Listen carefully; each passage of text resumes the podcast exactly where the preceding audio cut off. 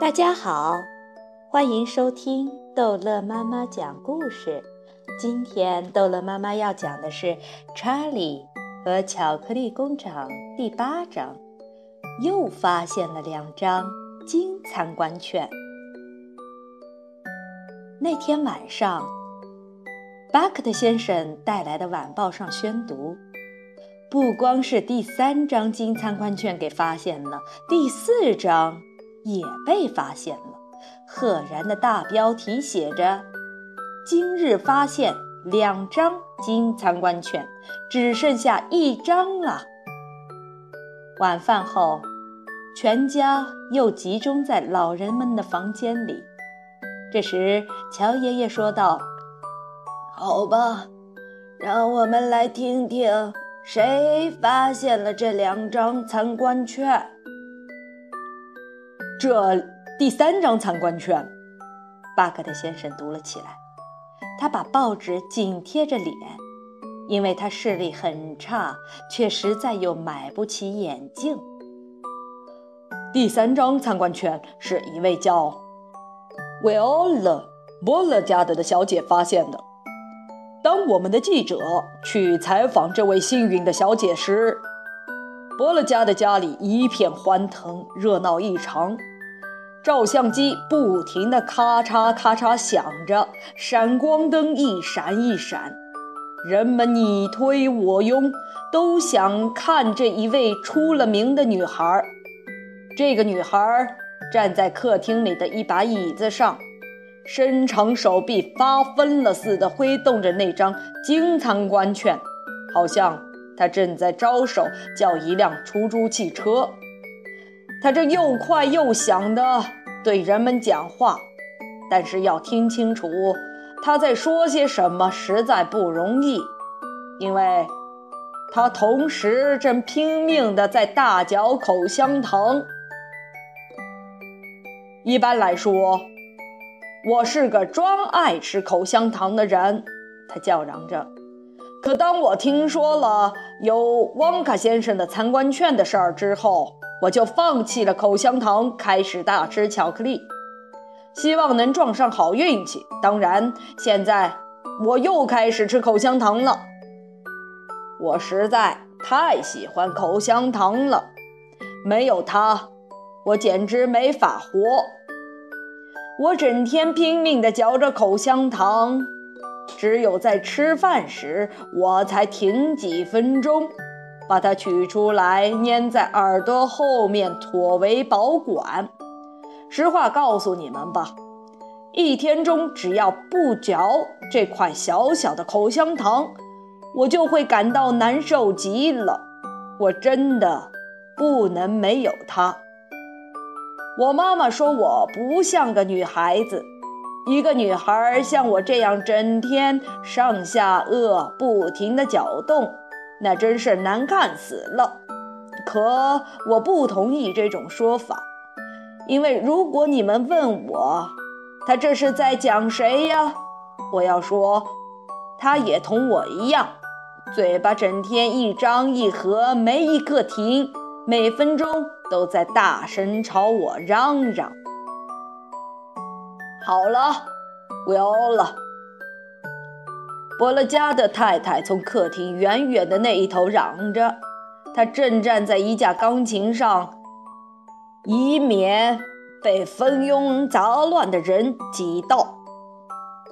好了，妈妈，别发火了。伯乐家的小姐喊着，她又对记者们继续说下去：“说起来，一定让你们觉得有趣。”我正在嚼的这块口香糖，已经足足嚼了三个多月了，那可实在是一项记录。它打破了我最好的朋友可尼琳妮·普林兹梅德尔小姐保持的记录。她大发雷霆。现在这块口香糖是我最珍贵的东西。晚上我只要把它粘在床柱上，到早上它就变得那么轻筋脚了。起先稍有点硬，可等我用力搅上几下后，它很快就又变得又软又好嚼了。在我开始创造这个世界纪录之前，我总是每天换一块口香糖，我总是在放学回家时在电梯里换的。为什么要在电梯里换？